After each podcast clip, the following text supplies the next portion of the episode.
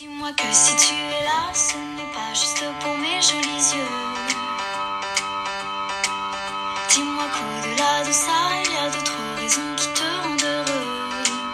位听友，大家好，欢迎继续收听阿曼达的节目《世界在你耳边》。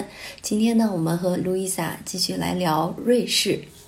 瑞士不在欧盟嘛，嗯所以很多像欧盟国家很多很多政策是通行的。嗯就比如说，呃，如果你是欧洲人，你可以随意的去任何一个国家找工作、租房子，不用交额外的税跟文件。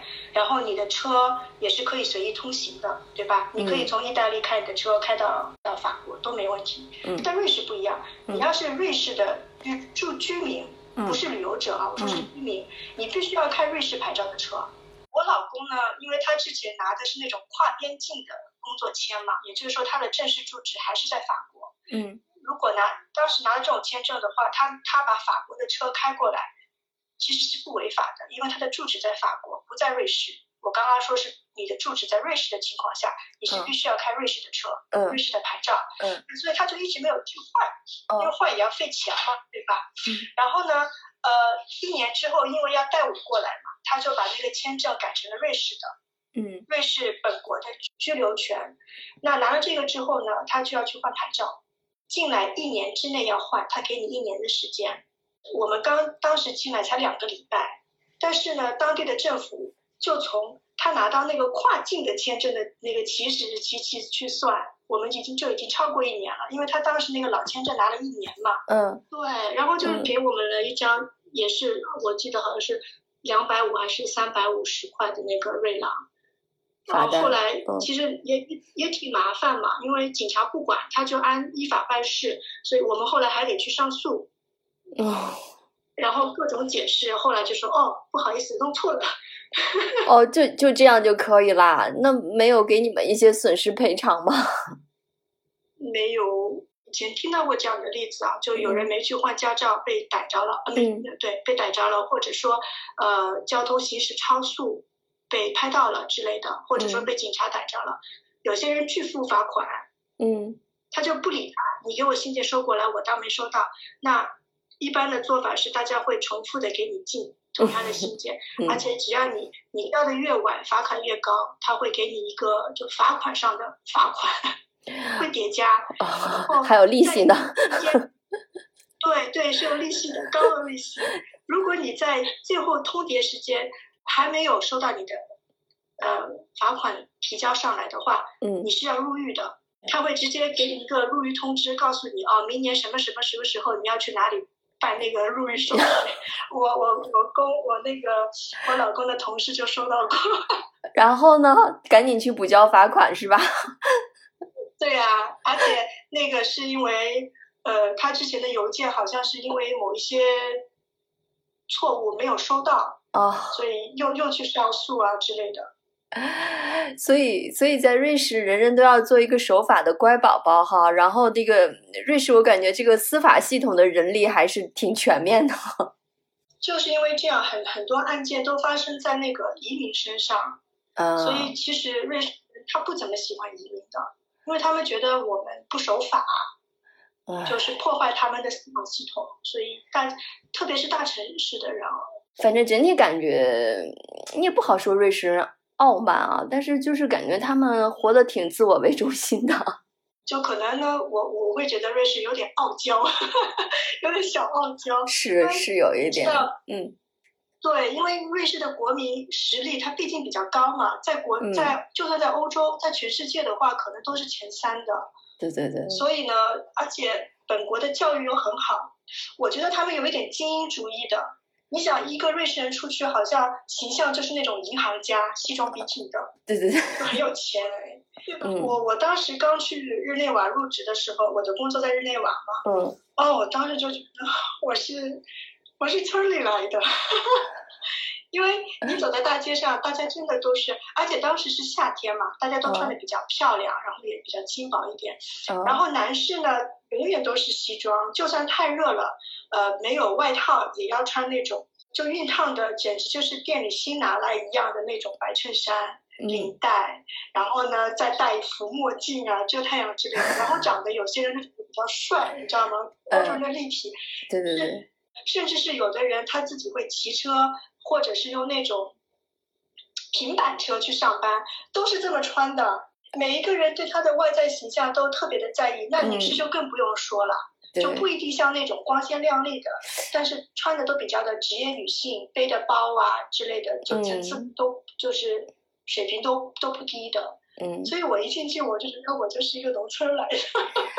哎呀，我觉得这可能大家普遍都会有有一点点这种感觉吧。而且瑞士人说实话好像胖子不多，我感觉身材确实还都全民普遍都还挺好的。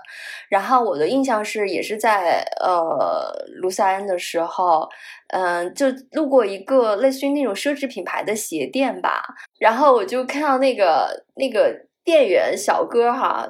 跪在他们那个店前面，然后拿了一双鞋在那儿打蜡，你知道吗？就是那种，嗯，就那种感觉，就是在在 polish 一个一个一个奢奢侈的艺术品。你在德语区看到的本地人都不会跟你笑脸相迎的。你像在法语区啊，好一点是吧？可能城市少一点，但如果你要去一些乡下郊区或者山里，你碰到迎面走来，就算你不认识，大部分人都不认识嘛，你也会说你好，大家都会跟你回回回一个你好。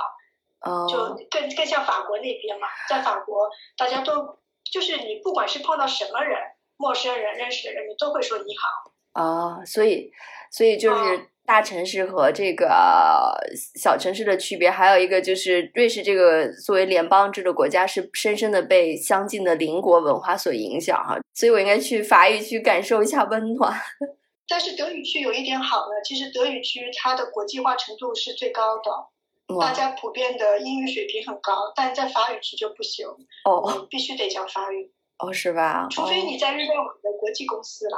然后你刚刚说的那个呃卢塞恩，嗯，他确实是因为，因为我有看到过报道嘛，大家确实不是太特别喜欢游客，因为实在游客太多了。我有听说过，就是公民就是联名向政府反映，让他们不要放那么多的游客进来，太拥挤了。对，都集中在那个木桥边上。因为可能我去过了吧，就是可以可以，呃，厚脸皮的说一句，有什么好看的？但是可能大家去都是慕名而来嘛。嗯。然后包括那一条街奢奢侈品牌，特别是手表的品牌。对。像中国国内人都是购物大军嘛，都会去被呃拉到那边去购物，所以你看到那个商店的那个呃标标志啊、广告语啊，甚至是明星代言，全都是中国的。对店员来说肯定是很欢喜的嘛，对吧？但是对于周边的居住啊本地人，他们就不太待见了，因为他觉得影响了我的交通和生活质量。对，其实也可以理解哈。然后，呃，真的是一个地方一个心情。就聊到瑞士呢，我其实呃还想到了一个挺温暖的啊。当然，肯定不是在这种大城市，大城市相对人之人与人之间都比较烦哈。但是。呃，我记得有一个特别有意思新闻，就是在瑞士的一个类似于山区的小村庄里面，然后他们的人太寂寞、太无聊了，然后好像就设了一部电话，然后我记得好像说就是欢迎全世界的人都给他们打电话，就是他们他们只要有人给他打电话，他们就会有村民轮着来接。当然我忘了当时条件是不是必须得会说法语，是德语。我之前就那个友好的。嗯，省份就是这样，它的人口密度特别的小。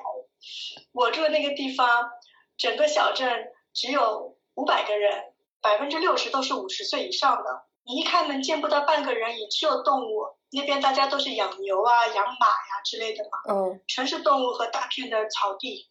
呃，人少到路上连交通灯都没有。我当时还住在一个顶楼的公寓里面，我连邻居都不认识。嗯，我我在那边住了几个月，我觉得我都要得抑郁了。所以在瑞士，在我们心目中有两个形象哈，一个是那种就是金融家、西服笔挺的那么一个精英主义的形象哈，另外一个就是在山区这个传统的那个朴实的瑞士农民的形象哈。我们这边。嗯，把他们叫做山中贵族。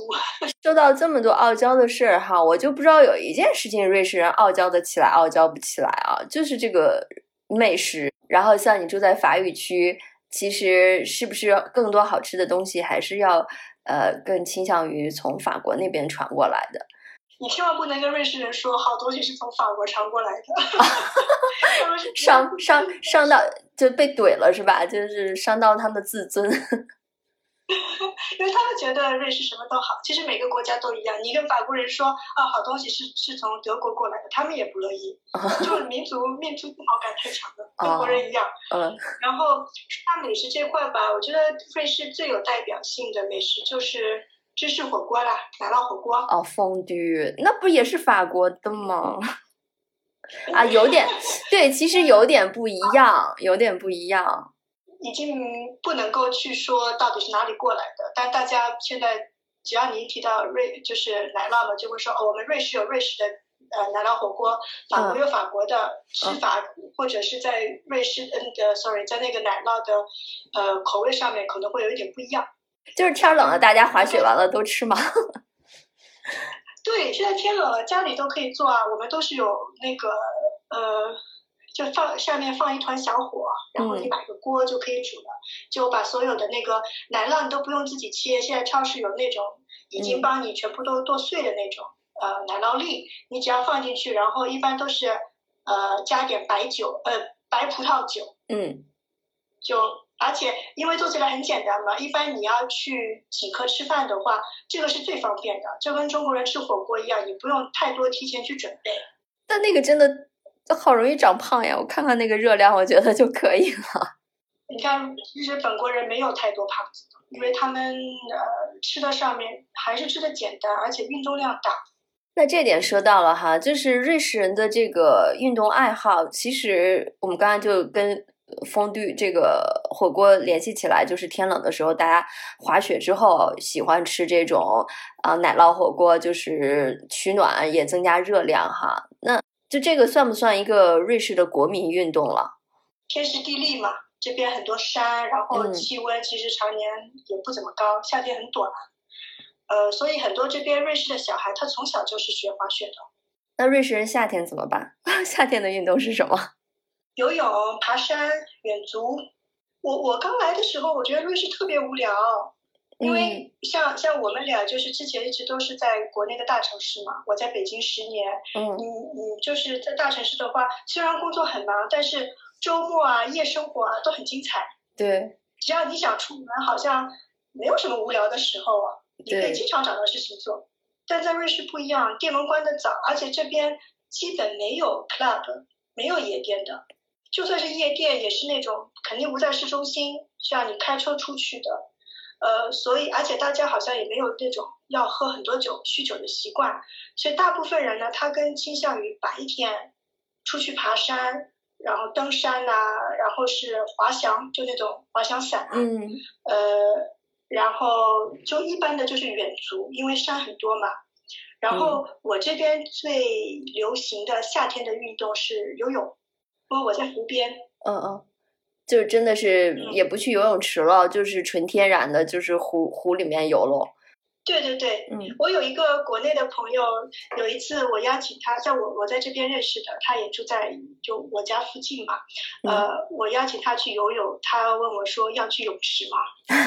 说不啊，湖就在旁边，为什么要去泳池呢？我们这边的湖，呃，是因为比较深嘛，所以你见不到最底边，但如果你是靠近那个湖滩的位置，真的是非常的清澈，你能看到下面所有的海草和鱼类，很干净。然后还有比如说夏天，因为有湖的这个条件嘛，除了游泳，你还可以划艇啊，或者是直接开那个快轮出去，或者是帆船。除了运动之外，哈，我刚才又想到了一个，还是跟吃有关的，就是这个瑞士巧克力跟法国巧克力之争。这一点上面，这一点上面，双方会不会也不服呀？好，我们下期接着跟路易莎来聊一聊知名的瑞士巧克力。